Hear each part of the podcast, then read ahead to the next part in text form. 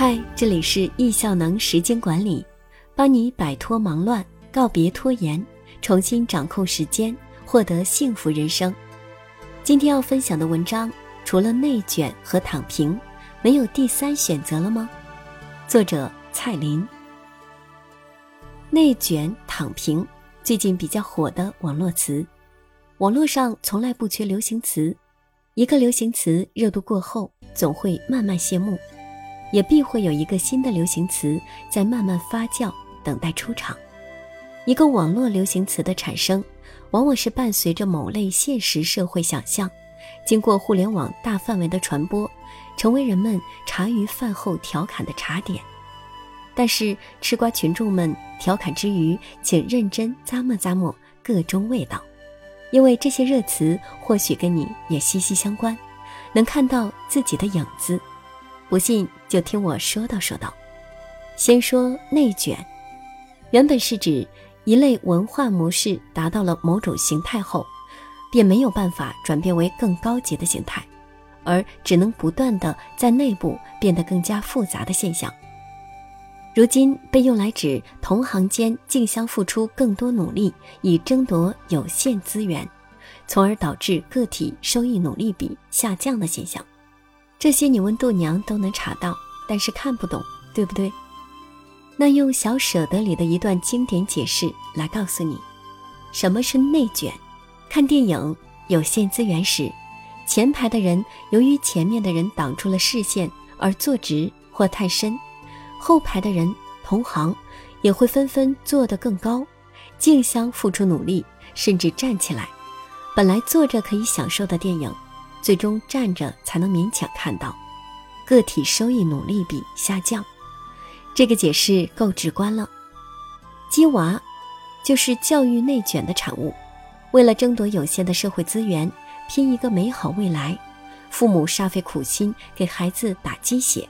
不停地让孩子去拼命学习，而失去了本该属于孩子独一无二的童年。再次炒火内卷的图片，也正是高校学霸们废寝忘食啃书的画面。疫情之下，出国之路被断，内卷现场更为严重。九九六就是职场内卷的产物，晋升机会屈指可数，公司资源就那么多，职场竞争越来越大，职场人为了一口面包。拼命完成手头工作和 KPI，被迫营业进入加班模式，只为工资能按时到手。太多人因为工作而失去了生活的平衡。内卷化是现今社会非常严峻的现象。内卷英文是 involution，对应的是 evolution 演化，所以内卷换句话说就是向内演化，追求的是低水平的复杂。是现今社会无声无息的悲哀。古语有言：“物极必反。”内卷之下出现了另一个极端——躺平。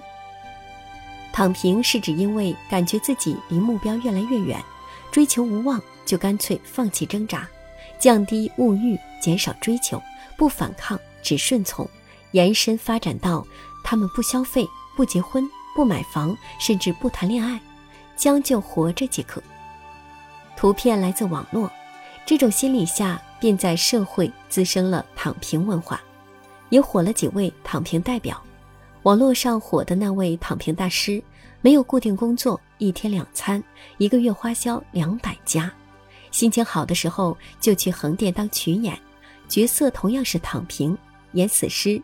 除了这种极端代表外，孩子叛逆不上课也是躺平方式之一。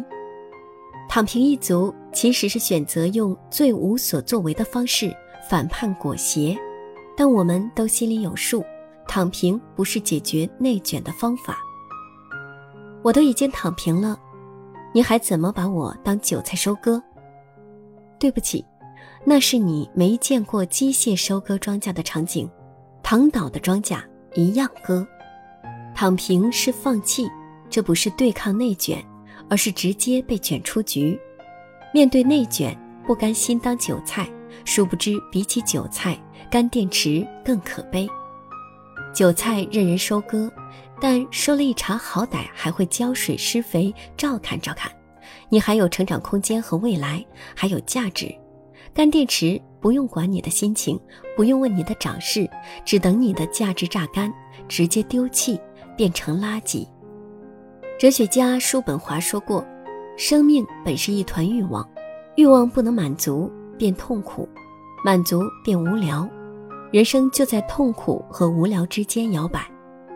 内卷是很可怕，但比内卷更可怕的是失去梦想。”你可以短时间身体躺平，调整修养，但不能长期精神躺平，放弃奋斗的精神，否则便也失去了生命的意义。电影《心灵奇旅》的男主角，梦想着在纽约最好的爵士俱乐部演奏，在经历由生到死一系列奇幻的旅程后，幡然醒悟：生活也许是游戏，我们挑战的是最跌宕的剧情。但生活的意义本就藏在每天那些鸡零狗碎的分分秒秒中。如果累了，不想卷了，可以停下来看看风景，思考一下什么是这一生最有价值的东西，什么是这一生你想追求的。我们平凡之人辛苦奋斗，为的不就是想追求一丁点儿不平凡的权利吗？靠着一点点坚持。在漫长的人生中坚持走下去，只要你坚持做一件事，时间都会给你馈赠。也许不能获得多伟大的成就，但最终能让一个平凡的生命发出微光。所以，请认真对待时间，成为正在生长的生命，向上生长。